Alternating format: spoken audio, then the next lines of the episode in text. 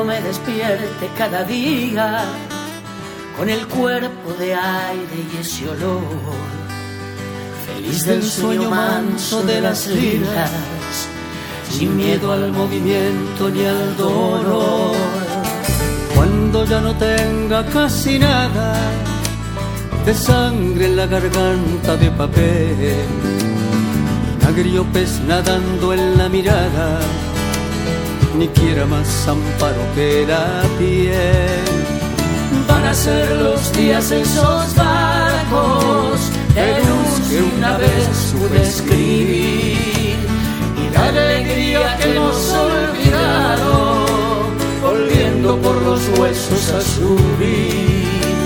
Yo me alimento con una quimera en que los ojos al sol verán brillar los brazos de mi padre en las banderas y una ceniza negra y una ceniza negra y una ceniza negra que se va.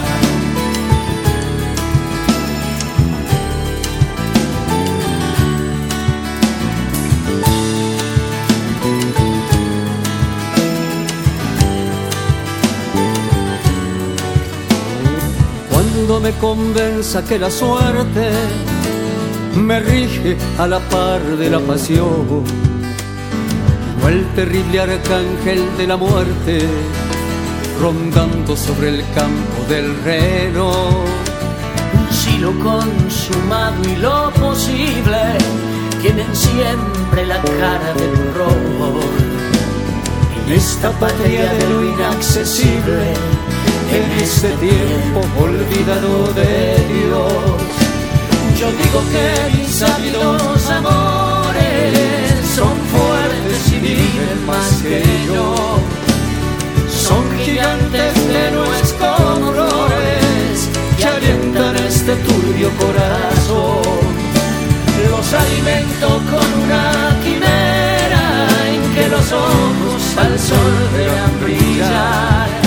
Los brazos de mi padre en las banderas y una ceniza negra y una ceniza negra y una ceniza negra que se va. Y una ceniza negra y una ceniza negra y una ceniza negra que se va. Y una ceniza negra y una ceniza negra y una ceniza negra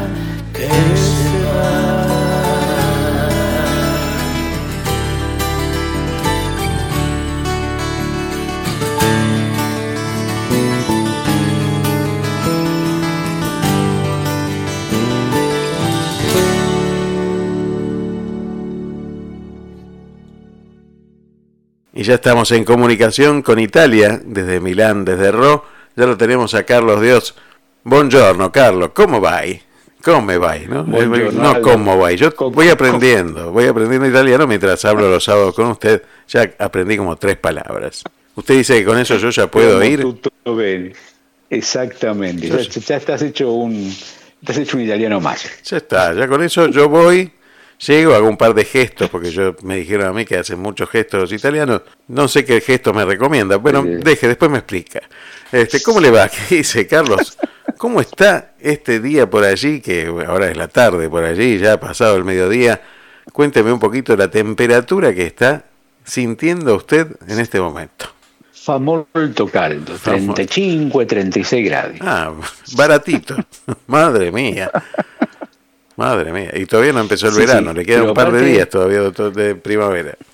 Pero aparte vos sabés que el problema no es que un día haya mucha temperatura, esto lo sabés porque, porque en Miramar suele haber en verano también, sino que se mantenga.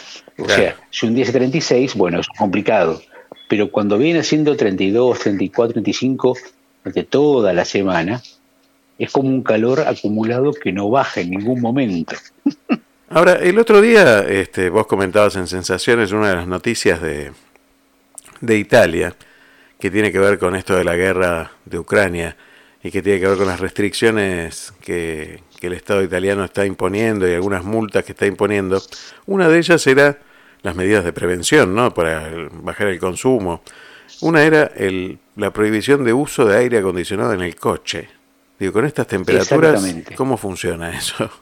Eh, a ver, en realidad la noticia es que va a haber una multa de 444 euros, eh, que por lo especial del número te lo acordás fácilmente, para quienes detecten con el aire acondicionado prendido.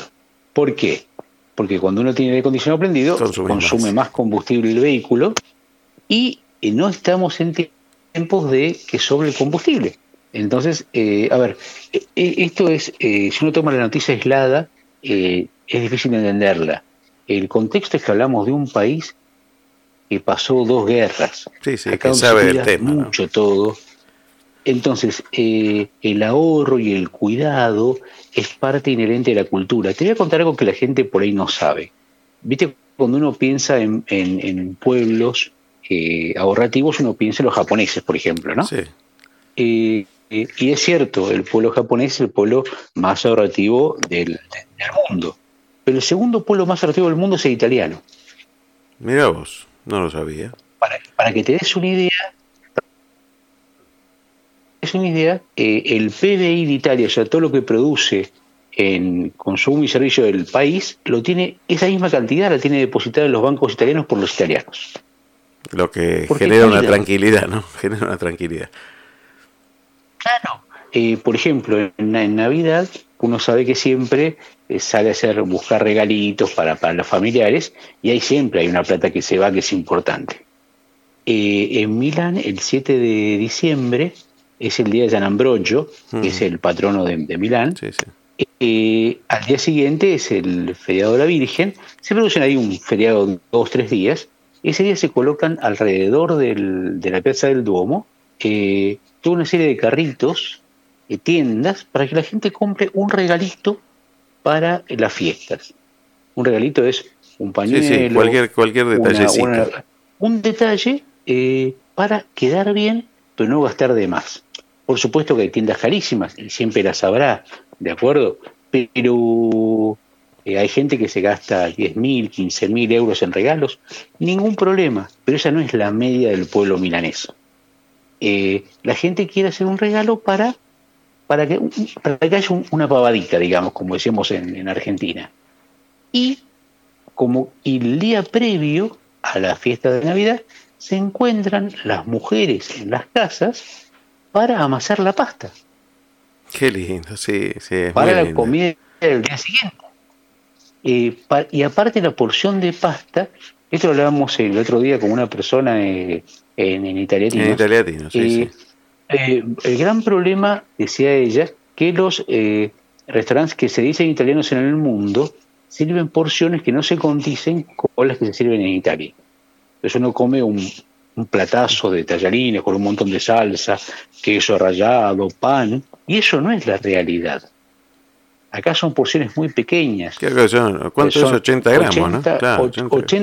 80 gramos, 80 gramos en los restaurantes. Y, para que la gente tenga idea, yo lo he visto, lo he visto cuando he, visitado a mis tíos allí en Italia, eh, ellos miden en su casa las pastas. La gente, toda la gente tiene una balancita y pesa la pasta antes de, cocinarla, la pesa. No es que comen poco, ¿eh? no es que comen mal, para nada. No, no, no. Eh, ayer, por ejemplo, fui a un supermercado y compré una, una cajita de ocho heladitos que venían así como uno con almendras, uno blanco, uno negro. Mm. Los ocho heladitos pesaban 440 gramos. O sea, 85 gramos por heladito. Y es riquísimo para tomarte, para un gusto, pero nada que ver con esos helados gigantes que uno compra. Son un gustito, exquisito, helado palito, de crema, cubierto, con chocolate. Listo. Sí, esa idea de la comilona, de la comilona terrible y de la súper abundante, me parece que es más costumbre de estos lares y tiene que ver con, más con escasez que con abundancia, ¿no? Me parece que, que al contrario, que cuanto más abundancia hay, la gente es como que más cuida, eh, no pasa todo por el... Si bien yo creo que las discusiones centrales hoy, si bien entiendo que la, discusión central hoy, o el, el, diálogo principal hoy en Italia debe tener que ver con la guerra, digo, las, las, las discusiones que yo escuchaba, por lo menos desde hace tantos años, eh, era, tenían que ver con cómo se cocina una cosa, cómo se cocina la otra. En España pasa algo similar también, en, en, Valencia por lo menos, una discusión eterna que no lleva a ningún lado porque es una gran grieta, es cómo se hace la paella, o cuál es la, la verdadera paella. Claro. Eh, entonces, esos problemas me encantan a mí, me encantaría tener esas discusiones. Bueno, pero de hecho, de hecho aquí la comida forma parte de la identidad. Es más, hace unos meses hablamos con un chef, mira que el chef eh, más joven en Italia en obtener una estrella Michelin. Sí, Es un chef colombiano, ¿no? Y eh, él nos contaba que a él le gustaba mucho el risotto. El risotto eh, propiamente milanés, lombardo, ¿sí? Mm. Y él estaba en el Véneto. Entonces era medio como una, una, una, traición. era, claro, una traición. Eh, y dice, pero, pero ¿cómo puedo hacer? Él pensaba un risotto eh, a la Véneto, digamos, ¿no? Y él contaba que uno ve los paisajes del Véneto siempre los pinos, ¿no? Eh, que son típicos de, de, las fotos que uno ve del Véneto. Y está el fruto, el coquito del, del pino, ¿no? Entonces él tomó eso y en, cuando le hace la segunda enmantecada al risotto, le rayó un poquito encima para darle un perfume vivaz y distinto.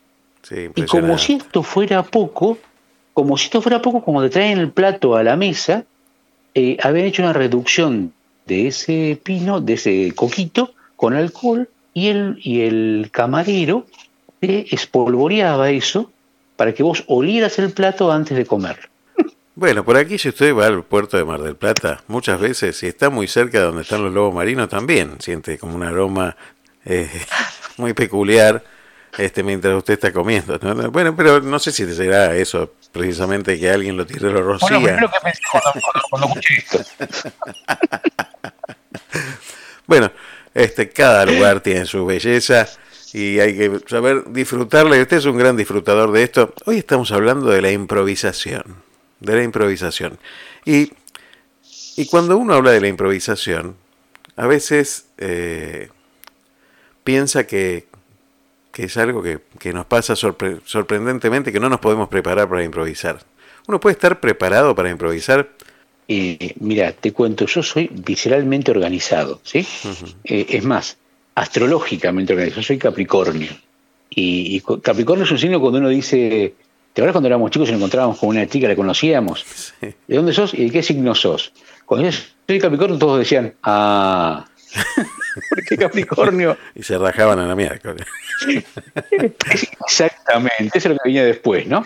Eh, porque somos terriblemente estructurados, somos organizados, ¿no? Entonces, para mí, yo no puedo no ser organizado. Y para mí eh, el improvisar fue una obligación, ¿no? Por suerte la vida tiene la costumbre de que cuando uno tiene todo supuestamente armado, te da dos sopapos y, te, obliga a cambiar todo, de vuelta, ¿no? Totalmente. Exactamente, ¿no? Pero, y realmente es un aprendizaje, es un aprendizaje enorme, eh, uno va aprendiendo, eh, no sé si te puedes preparar para improvisar, lo que sí podés hacer es tener herramientas. Yo generalmente eh, cuando, cuando charlo con mis hijos que son adolescentes, les cuento que si una de las pocas certezas que tenemos en este mundo hoy es que todo va a cambiar, ¿no? Eh, y de hecho está cambiando mientras que lo decimos, ¿no? Sí, sí. Entonces, eh, le digo, bueno, hagamos lo siguiente, pensemos, si uno tiene un martillo, martillo te sirve para clavar un clavo, pero para mucho más no. Mm. Te digo, traten de definir cuál va a ser su caja de herramientas. Pueden andar la vida, por la vida con un martillo y los van a llamar para clavar un clavo. O pueden andar con una caja de 100 herramientas y los van a llamar para más cosas. Como no sabemos cómo va a cambiar todo, traten de proveer la mayor variedad de herramientas en su caja para estar preparados para el cambio, que es lo único que tenemos seguro. Entonces, eh, traten de saber, en Buenos Aires uno dice, uy, sabe inglés, qué bueno.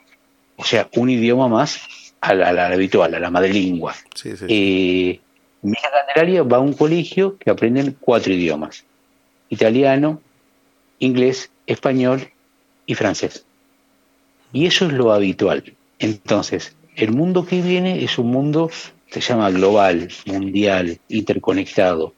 Y, saber idiomas es como una obligación. Desde ya conocer el tuyo, que es muy, variado y no es fácil saberlo. Eso sería muy interesante. Eh, primero saber uno, porque uno empieza a hablar y se da cuenta, ni te cuento algunos tiempos conjugados que se escuchan por televisión que uno se pone, se agarra de los pelos, ¿no?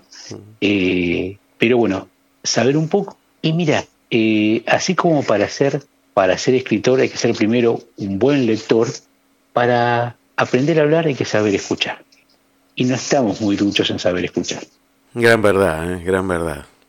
Yo te quería preguntar, justamente conociéndote un poco más y, sabiendo esta organización tuya y la estructura en la que te moves, me imagino que la planificación de, de un viaje semejante, de una emigración, te llevó tiempo, te llevó organización.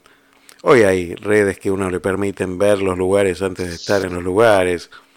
Eh, tratar de, buscar personas que han tenido experiencias, entonces me imagino que ha tenido también toda una parte de investigación en ese sentido. Digo, cuando llegas ahí, seguramente encontraste otras situaciones.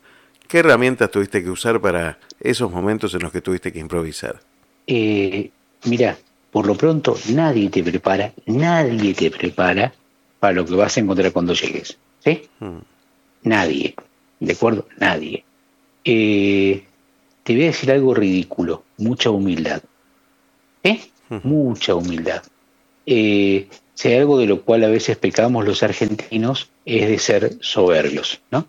Hay un hay un chiste de, de Quino que tiene la capacidad más allá de dibujar lindo de lo que transmite, que está el señor gordo, opíparo, eh, orondo, ricachón, con un globo terráqueo, y está el, el hijo al lado de él y dice, mira, hijo, acá estamos nosotros y le señalan el globo terráqueo. Todo lo demás es el resto del mundo. y nosotros pensamos, nosotros pensamos que, eh, que somos el centro del mundo. Y lamento informar que no lo somos. Pasa eso eh, ¿Cuáles son las herramientas? Es la caja de herramientas cuando vos sos chico. Cuando los chicos salían yo les decía, ven algo de plata, documentos, el celular y permiso, por favor, gracias. Muy buena herramienta. Siempre. Perdón. ¿Sí? Entonces, cuando uno empieza y les dice buenos días, es más, cuando vinimos a un año antes de, de venir acá, que no sabíamos que íbamos a venir, íbamos a venir en febrero y enero los chicos no, iban no tenían facultad ni colegio. Y saben hablar muy bien inglés ellos, muy, muy bien. ¿Qué bueno con el inglés? No, no, no, le digo. El inglés sirve en todo el mundo. Pero si hay dos lugares donde no sirve inglés es en Italia y en Francia. Empiecen hablando un poco de italiano y francés, después charlamos. Entonces, unos se fueron a hacer un curso de francés, otros se fueron a hacer un curso de italiano. Y llegaron a Italia y a Francia con un paquete básico, lo que demostraba de parte de ellos interés en conocer la lengua y así nos fue fenómeno.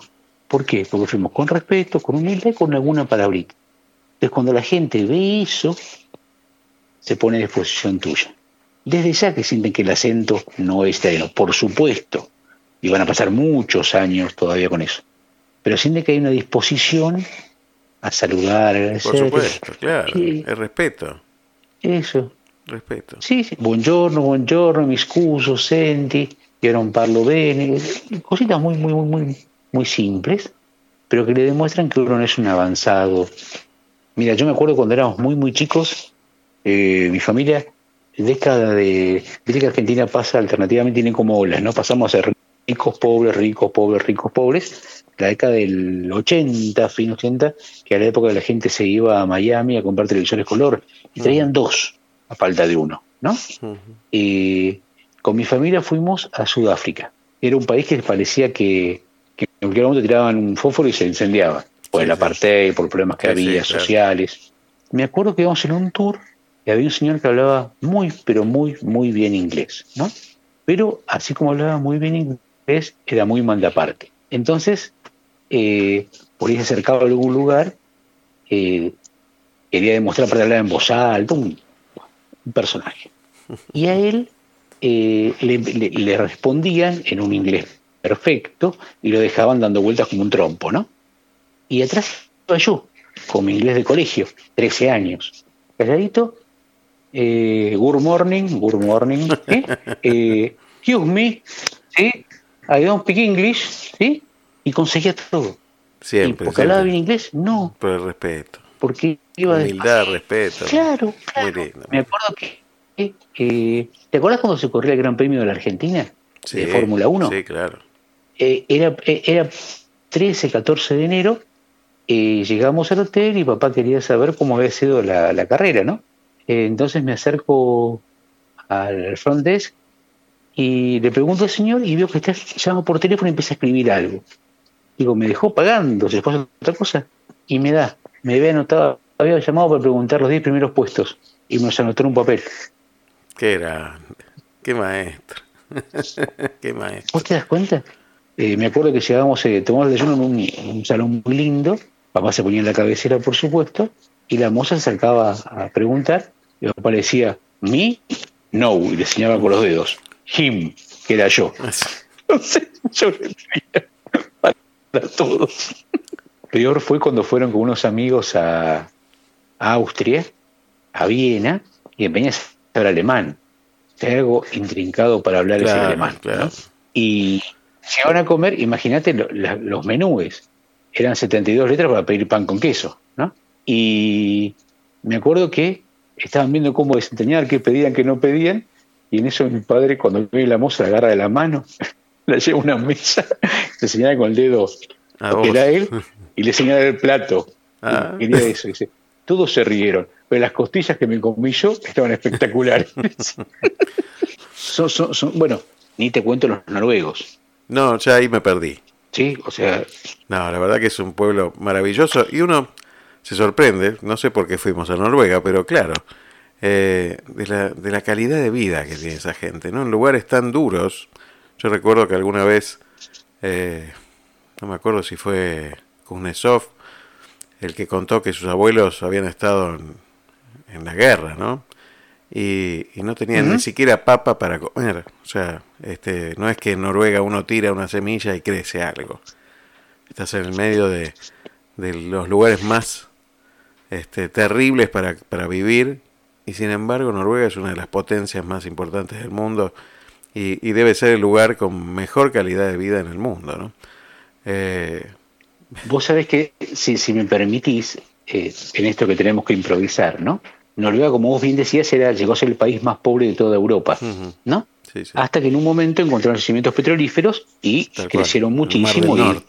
bueno, pero, pero, a ver, ¿cómo te puedo explicar? En Argentina, eh, si uno quiere definir frugalidad, que dice, uy, tuvimos un almuerzo el domingo, un asado, y uno dice, comemos asado, con achuras, helado, un buen vino. Eso es lo frugal para el argentino, ¿no? para, Mira, mira qué comilona que nos dimos, ¿no? Mm. Pero ¿qué pasa en Noruega, no?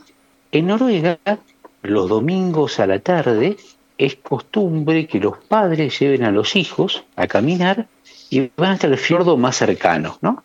Y en ese, en ese, cuando llegan ahí, el padre extrae del bolsillo un, un barquillo, una barra gruesa, un barquillo cubierta con chocolate con leche y dividido en cuatro rectángulos, como si fuera un, un, chocolate chiquitito. Sí, sí, claro. Que se llama Kip, que se llama Kip Lung, que significa almuerzo ligero, y es una barra que creó la empresa Freya en 1937, que hay un derecho de propiedad porque está en pelea con eh, con los eh, Kit Kat, porque es muy similar, de hecho hay un tema por la patente, ¿sí? Bueno, y eh, se comparten, parten de eso medio cada uno, y lo saborean mientras admiran el paisaje.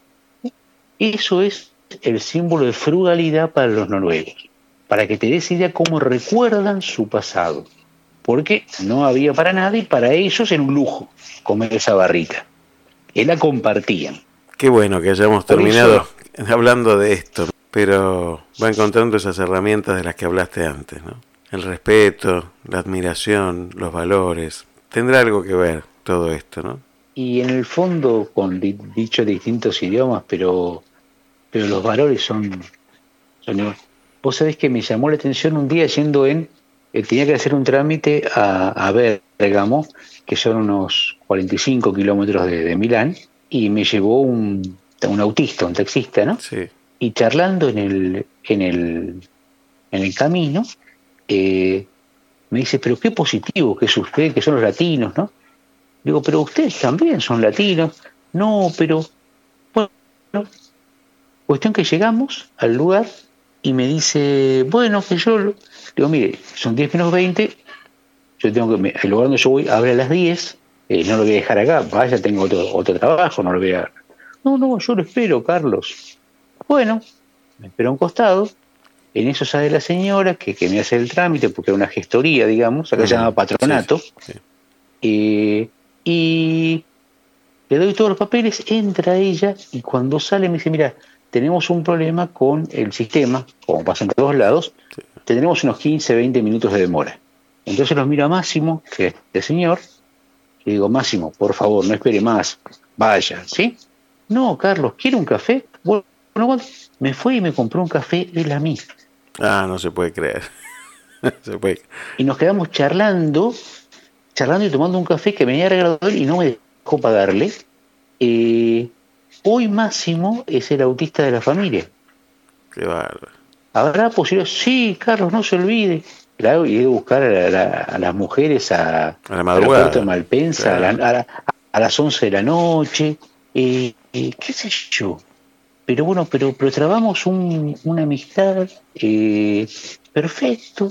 Eh, ¿Por qué? Basada en que en el respeto y en la evaluación del trabajo de él. Si no puede máximo, por favor, no me diga nada, no hay problema. No, Carlos, por favor, no se preocupe, qué sé yo.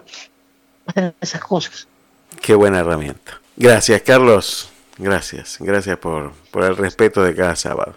Un abrazo gigante a tu hermosa audiencia de Miramar. Un abrazo grande, buen fin de semana. ¿eh? Feliz Día del Padre, aunque estás allá y se celebra otro día. Igual. Te lo deseo por aquí, te lo deseo Igualmente para ustedes. Un abrazo. Muchas gracias. Chao, chao, chao.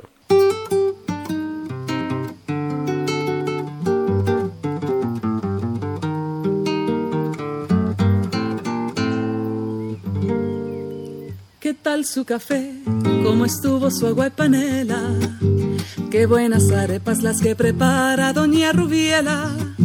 ¿Qué tal el ajiaco con el frío de la mañana?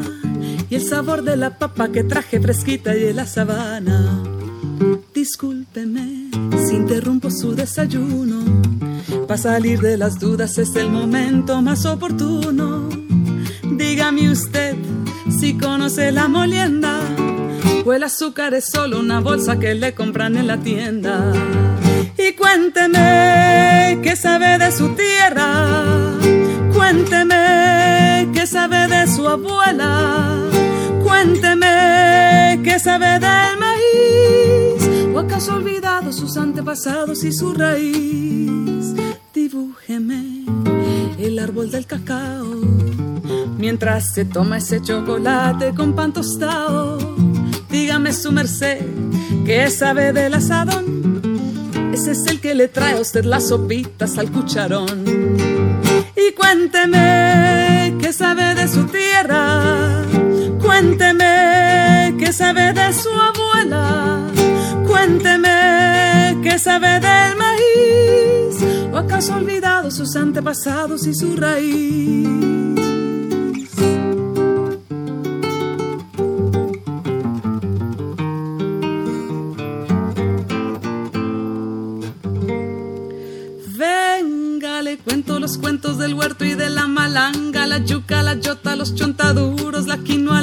Y la guatila. Le tengo el guandú, las arracachas y la calabaza. Le traigo guineos, también chacha, frutos y unas papitas en la mochila. Ay, perdón, señor, por ser yo tan imprudente. Es que a veces me llegan estos pensamientos irreverentes. ¿Pa' qué va usted querer saber sobre el arao? Si allí en la esquina lo encuentra toitico bien empacado